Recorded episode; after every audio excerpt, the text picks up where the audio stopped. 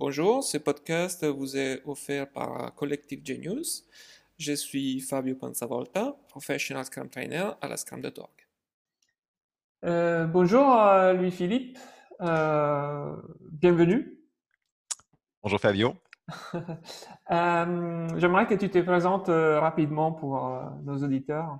Oui, oui. en quelques secondes, moi, Fabio, j'ai commencé ma carrière en technologie d'information en 2001. J'étais plus dans des rôles de excusez-moi, de développeur et, j'ai touché pour la première fois l'agilité en 2003 lorsque je faisais des projets à Calgary, en Alberta, dans l'Ouest canadien. Et après quelques années là-bas, je suis revenu au Québec ou à, la ville de Québec où je remarquais que l'agilité était assez peu utilisée. Alors, je me suis impliqué dans la, la, communauté agile de Québec. En 2009, j'ai cofondé avec d'autres collègues l'Agile Tour de Québec, qui était maintenant rendu à sa dixième édition en 2019.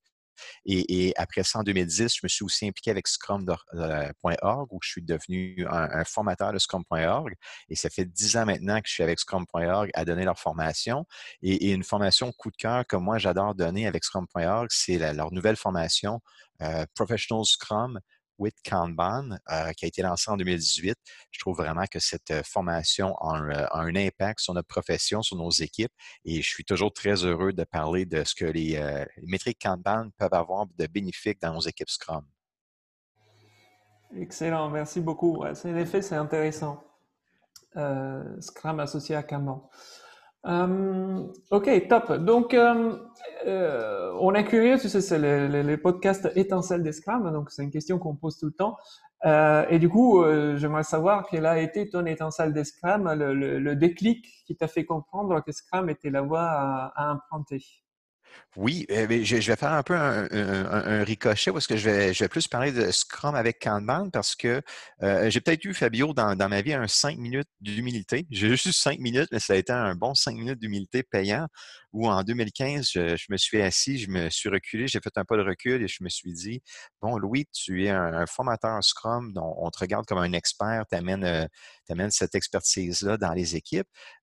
mais, mais Louis-Philippe, tu ne, t'y connais pas en Kanban. Euh, j'ai eu le temps d'avoir un peu d'humilité, de me dire, je vais me trouver le meilleur formateur Kanban euh, en Amérique du Nord, puisque je suis à Québec, et, je vais demander à cette personne-là si elle peut venir euh, me former en Kanban.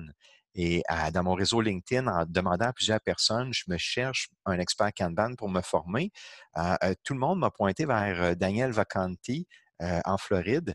Euh, Daniel Vacanti a mené la première implémentation de Kanban euh, chez Corbis à Seattle en 2008 ou 2009, si je ne me trompe pas. Et, beaucoup de monde m'ont pointé vers donne un appel à Daniel. Et, comme de raison, en parlant avec Daniel, il était prêt à venir à Québec. Alors, en mai 2016, Daniel Vacanti est venu donner sa formation Introduction à Kanban à Québec j'étais un petit peu préoccupé par le nombre de personnes qui allaient venir. Et, finalement, on a fait Salcombe pour Québec. On avait, je pense, 25 personnes qui étaient présentes et ce fut un, très beau succès. Et, pendant que je parlais avec Daniel sur l'heure du dîner, je lui disais, Daniel, c'est merveilleux le matériel, ce que tu apportes à notre profession. Génial et, c'est tellement en ligne avec la mission de Scrum.org qui est d'améliorer notre profession je crois que tu devrais parler avec les gens de Scrum.org et qu'il y, a potentiel euh, de faire quelque chose avec ce que tu apportes à notre profession et ce que Scrum.org apporte. Et, on, s'est laissé là. Et de fil en aiguille, euh, Daniel a travaillé avec les gens de Scrum.org. Et je sais qu'à quelque part, euh, Yuval Yeret s'est aussi ajouté à la conversation pour qu'en en, avril 2018, le cours Professional Scrum with Kanban soit lancé. Et, moi, c'est un cours que, j'adore parce que le, volet métrique Kanban que Daniel Vacanti a proposé depuis des années, euh, de par son livre Actionable Agile, Metrics for Predictability, qui est un, excellent livre à lire si vous êtes un peu fatigué de parler de vélocité, de points d'effort dans vos équipes. je vous recommande le livre de Daniel Vacanti, qui est une, un incontournable pour trouver un remède, si je pourrais dire comme ça, ou une alternative euh, à la vélocité. Et, je trouvais que toute cette contribution-là, Daniel, devait être, euh, devait être jumelée avec ce que nous, on apporte dans Scrum. Et, depuis 2018, je trouve que ce cours-là, euh, apporte ça et aussi, si je pouvais dire, donne, plus de clarification sur qu'est-ce que le travail en cours. Quand on parle souvent de limiter le travail en cours, je crois que euh, c'est une notion qui est mal comprise et la formation Professional Scrum with Kanban euh, euh, nous révèle un peu plus, nous donne un peu plus une vue systémique de qu'est-ce que ça veut dire limiter le travail en cours. Ah, excellent. Et euh, tu sais, je ne connaissais pas cette histoire-là et euh, peut-être ce serait intéressant que, que, tu viennes à Paris euh, pour, pour, pour m'enseigner, cette formation. Ah, je pourrais t'en parler, je peux t'en parler pour jusqu'à minuit ce soir, Fabio. Je crois que les métriques Kanban, c'est un bel ajout à nos formations et, nos équipes. Quand je le présente à nos équipes, beaucoup de, de, gens, je donnais une conférence cette semaine virtuelle à la communauté Agile de Québec et, mm. et beaucoup de gens euh, me revenait avec les commentaires à la fin. Wow, finalement, une approche, une alternative avec laquelle le, PMO, euh, Project Management Office, le PCO, peut mmh finalement conjuguer avec les métriques euh, de gestion. Ouais. Ah, génial, génial. OK. top, merci pour cette, cette belle étincelle qui a fait prendre les feux aussi à Scandotorg, du coup, dans un bon sens. Euh, ok, top. Donc, on, on, continue un peu dans cette euh, lignée-là. Euh, et, euh, et j'aimerais avoir un peu plus des concrets. Et, un exemple, si tu l'as, d'impact des métriques Kanban dans Scrum. Oui, moi je trouve que ça, ça a tellement de, de beaux bénéfices. Le premier, c'est par exemple, les métriques Kanban vont être en jour. Donc, le temps de cycle ou le, throughput, euh, on va maintenant parler en termes de jours, qui est une unité de travail que ma clientèle comprend versus euh, euh, les fameux points, les points d'effort, la vélocité, où j'ai toujours vu, moi, la conversation avec mon, product owner qui grinçait un peu au début, il essaie de comprendre, mais c'est quoi un point au juste? Et, quand j'ai plusieurs équipes qui ont chacun leur vélocité puisqu'ils ont un étalon différent, eh bien, eh bien tout ça disparaît euh, lorsque les métriques Kanban rentrent en jeu. Et, dans toutes mes équipes, là, j'ai l'air un peu prétentieux, mais dans 100 de mes équipes, lorsque j'amène cette nouvelle notion-là, euh, personne, jusqu'à présent, dans mes formations, personne ne me dit Louis, c'est de la merde, je veux rester à mes vélocités.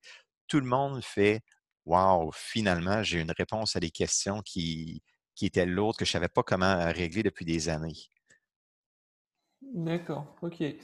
Et euh, ils ne confondent pas comme euh, ils font souvent avec la vélocité. Euh, parfois, la, enfin, assez souvent, euh, euh, la vélocité est utilisée un peu comme donnée pour comprendre si on est performant, si, alors que c'est pas du tout le cas. C'est pas pas le but de la vélocité. Qu'est-ce qui se passe avec ces métriques que tu expliques? Est-ce qu'il y a ce type de même incompréhension aussi ou oui, oui, le danger est toujours là parce qu'on a une métrique sur la productivité de l'équipe et, au lieu d'être basée sur des estimations, elle va être basée sur l'historique de l'équipe. Donc, il y a toujours un peu un danger. Et, je vais citer Daniel Vacanti qui, dit souvent dans, ses formations que grâce à cette, euh, cette nouvelle métrique-là, ça nous permet à nous, à nous l'équipe ou le gestionnaire ou à notre clientèle de poser les bonnes questions plus rapidement. Par exemple, si mon débit ou mon throughput en sortie, le nombre d'items de story qui sont complétés par semaine se met à diminuer, bien la bonne question à poser plus vite, c'est est-ce que c'est parce qu'on a des, des, plus grosses stories, des plus gros morceaux à livrer et on ralentit? Donc, c'est le fun d'avoir cette nouvelle métrique basée sur l'historique, puis juste au lieu de dire ben, vous êtes moins performant qu'avant, de peut-être plus raffiner la question, c'est peut-être parce que présentement, dans le dernier mois, euh, les morceaux euh, qu'on a pris en termes d'équipe, ils sont juste plus gros et c'est pour ça qu'on donne l'impression de ralentir. Et après ça, on peut aussi utiliser le niveau de service attendu pour un peu complémenter cette, lecture-là de l'équipe en termes de productivité. Mmh OK. Super, intéressant.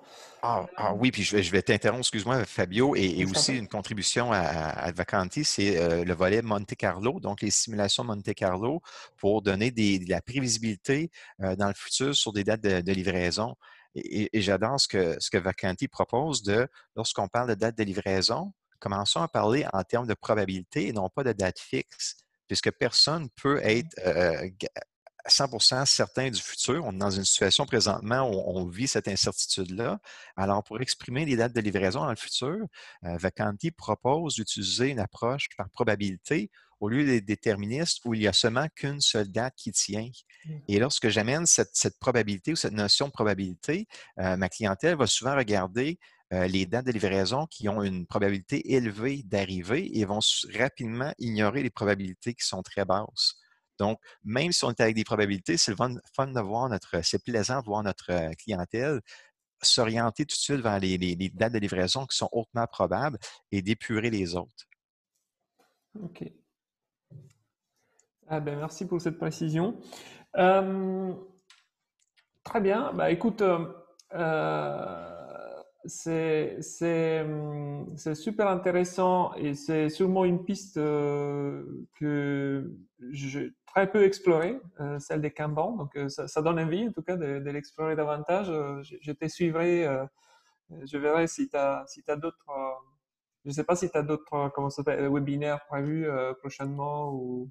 Euh, non, pas, jusqu'à présent. J'ai sur euh, au Québec, euh, j'ai le Sprinkler d'Éric Laramé. J'ai un podcast d'une je crois, une heure, qui, où est-ce qu'on jase des quatre métriques Kanban. J'ai plusieurs billets de blog sur scrum.org où est-ce qu'on parle, par exemple, de l'âge des items. Donc, dans le sprint, au lieu de faire nos mêlées quotidiennes avec les tâches ou l'estimer en heure des tâches, parlons des items qui sont les plus vieux, dans le sprint backlog. Et aussi, on peut même avoir la conversation, parlons des systèmes les plus vieux dans le product backlog. Donc, est-ce que ça fait, ça, c'est, je l'ai vécu depuis les deux dernières années, des items qui ont deux ans, qui ont 100 jours, 300 jours d'âge dans le product backlog. Est-ce qu'il y a encore de la valeur à les tenir là? Mmh. Donc, je trouve que le métrique allemand qui est le moins utilisé, qui est l'âge des systèmes, c'est celui pourtant qui est le plus utile pour garder un, flux de travail prévisible. Et encore une fois, je crois que la communauté Scrum aurait beaucoup d'intérêt de focuser sur ces métriques-là. Si on leur demande, par exemple, d'avoir des équipes plus prévisibles, les métriques Kanban sont à la source de, de cette prévisibilité-là. OK. Ok, excellent. Donc, je mettrai les liens euh, dans, le, dans les commentaires du, du podcast. Comme ça, les, les, personnes qui ont écouté, ils pourront cliquer sur les liens et aller voir euh, le, le, matériel déjà disponible. Euh, ok, merci beaucoup. Et est-ce que tu souhaites ajouter d'autres choses pour conclure les podcasts hein? Euh, ben, ben, merci à toi, Fabio, de me donner le temps de, parler de mon étincelle Scrum avec Kanban. Dans mon cas, c'est vraiment l'étincelle qui m'a euh, euh, réénergisé à, être encore dans la communauté agile et, d'être impliqué. je dois avouer que dans les dernières années, j'avais un peu perdu un souffle. Je mmh. trouvais que ça, avec les, les, le Agile at Scale qu'on voit présentement, ça, me, ça me décourageait un peu, mais je trouve que les métriques Kanban à l'intérieur de Scrum, je trouve que pour moi, ça me donne un second souffle et il y a encore beaucoup d'espoir ou beaucoup de, choses à améliorer dans nos équipes pour aider notre clientèle. Mmh. OK. Super. Et, euh, et puis, dernière chose, euh, parce que euh, je pense qu'on aime bien lire, nous, nous, formateurs en tout cas, mais moi, je pousse tout le monde à lire le plus possible. Euh, est-ce que tu peux euh, nous suggérer, donc tu, as déjà suggéré un livre en réalité euh, pendant qu'on parlait, mais est-ce que tu en as un ou deux autres à, nous conseiller? Daniel Vacanti a écrit deux livres. Le premier qui est plus théorique, Matrix for Predictability. Il y en a un deuxième qui est un peu plus accessible à tout le monde, qui est When Will It Be Done? Donc, les deux livres à Daniel sont euh, des incontournables on, est curieux à mieux comprendre les métriques Kanban. Euh, le travail aussi de Yuval Yeret, euh, autant son blog que son livre, Holy Land Kanban, je les recommande. Et, je recommande aussi une vidéo. Je sais que ce n'est pas un livre, mais Daniel Vacanti a une vidéo sur Vimeo où est-ce qu'il explique comment une expedite request, donc une, une demande urgente, a pas cloué, mais a, été la cause de pourquoi est-ce que le Titanic a sombré. Ah, OK. Ah oui, c'est un, c'est un délice. C'est 40 minutes bien investies dans votre journée et qui vous donne un peu la justification de pourquoi il ne faudrait pas faire des demandes urgentes dans nos équipes, à moins d'être vraiment, vraiment très mal pris. D'accord, excellent. Ben, je mettrai tout ça aussi dans les commentaires. Génial. Euh, bah écoute, merci beaucoup. Je pense qu'on est arrivé au bout euh, de, ces, de cet épisode euh, euh, d'étincelles des Scrum. Louis-Philippe, merci. Merci Fabio. Et puis, euh, ben, j'espère à bientôt. À la prochaine. Merci.